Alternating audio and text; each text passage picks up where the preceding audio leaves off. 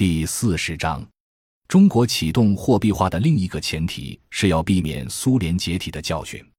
看看我们中国今天主流的解释到底是什么？我不敢相信一般的说法，只能靠自己眼见为实。于是我背着包就去转了七个前苏东国家。给我最强烈的刺激是，只要带一张一百美元的支票，立刻变成百万富翁。为什么？因为苏东国家的货币体系坍塌了。本币价值一落千丈，兑换率大幅度下降。比如说，前苏联以前一个卢布的币值曾经可以兑换二点几个美元，因为它是非货币经济，一块钱的实际价值远比完全货币化甚至过分泡沫化的货币值钱得多。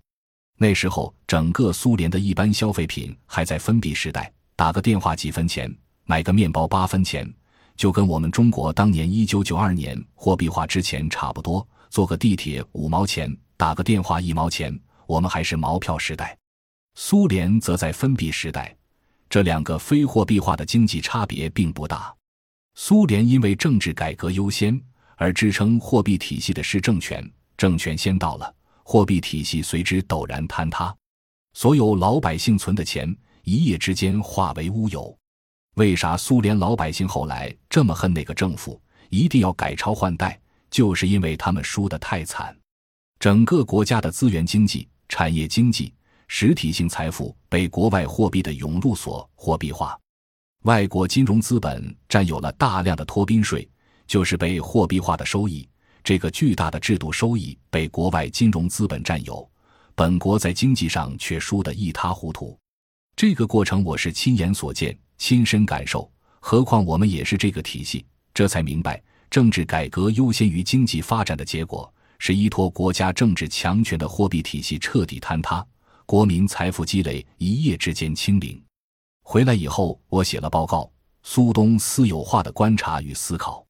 我先后去了七个苏东国家，国国如此，看来不是单一的教训，而是一个具有普遍意义的教训。至少前苏联整个经济不进入货币化阶段的历史教训，我们算是避免了。尽管苏东国家的实体经济产生的制造业产量是全世界第一，按工农业总产值计算，它肯定是第一的。但是对不起，如果按货币量计算交易过程的增加值，就是按 GDP 法计算，当然就不如西方。于是西方舆论这个软实力就说苏东的体制不行。但其实质性的问题只是没有进入货币化。我们得益于什么？恰恰得益于无形之中推进的是货币化加快，恰恰又配合了市场经济改革。如果中国没有规模化的货币投资这个所谓的龙头要素来撬动其他要素进入所谓的市场经济，光靠放开市场这个看不见的手，很难发挥作用。所以。苏东解体基本教训是没有进入货币经济，这是一个经济发展领域中的基本教训。人们接受不接受，反正是我实地考察的结果，是眼见为实的结果。中国在二十世纪九十年代的最重要的经验是，自主的货币化创造了高增长。因为货币化如此短期加快，中国出现了一个重大的利益结构改变，崛起了与中央政府利益相关的金融资本集团。今天很多人批判国有经济反垄断，包括批评国有银行，其实无外乎是批评金融垄断资本。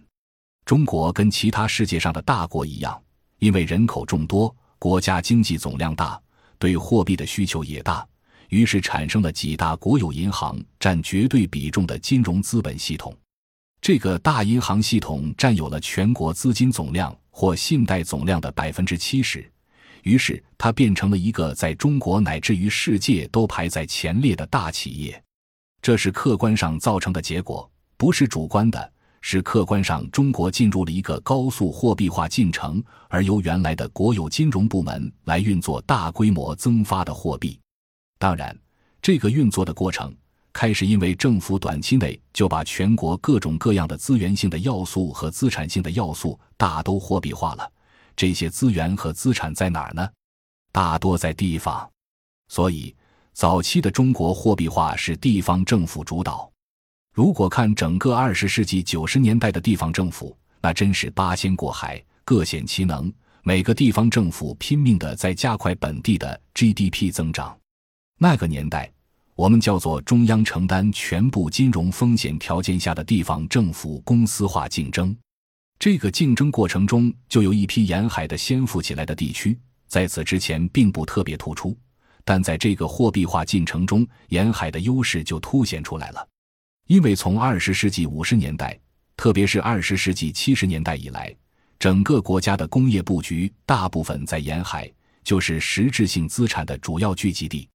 当沿海地方政府把国家工业化形成的这部分实质资产货币化的时候，资本增量显然比内地大得多，于是沿海岸 GDP 统计就发展起来了，内地就跌下去了，出现了非常大的区域差别。同期，农民收入的低下尤为凸显出来，因为农业属于自然经济，货币化程度很低，所以在二十世纪九十年代农民货币化低的时候，城乡差别也就拉大了。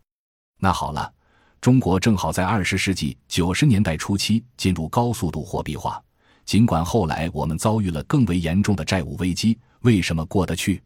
就是因为在高速度货币化的过程中产生了巨量的所谓货币化的制度收益，这个制度收益又因为我们的货币市场不开放，使得中国几乎全额的占有了自主货币化的制度收益，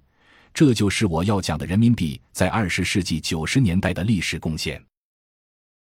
感谢您的收听，本集已经播讲完毕。喜欢请订阅专辑，关注主播主页，更多精彩内容等着你。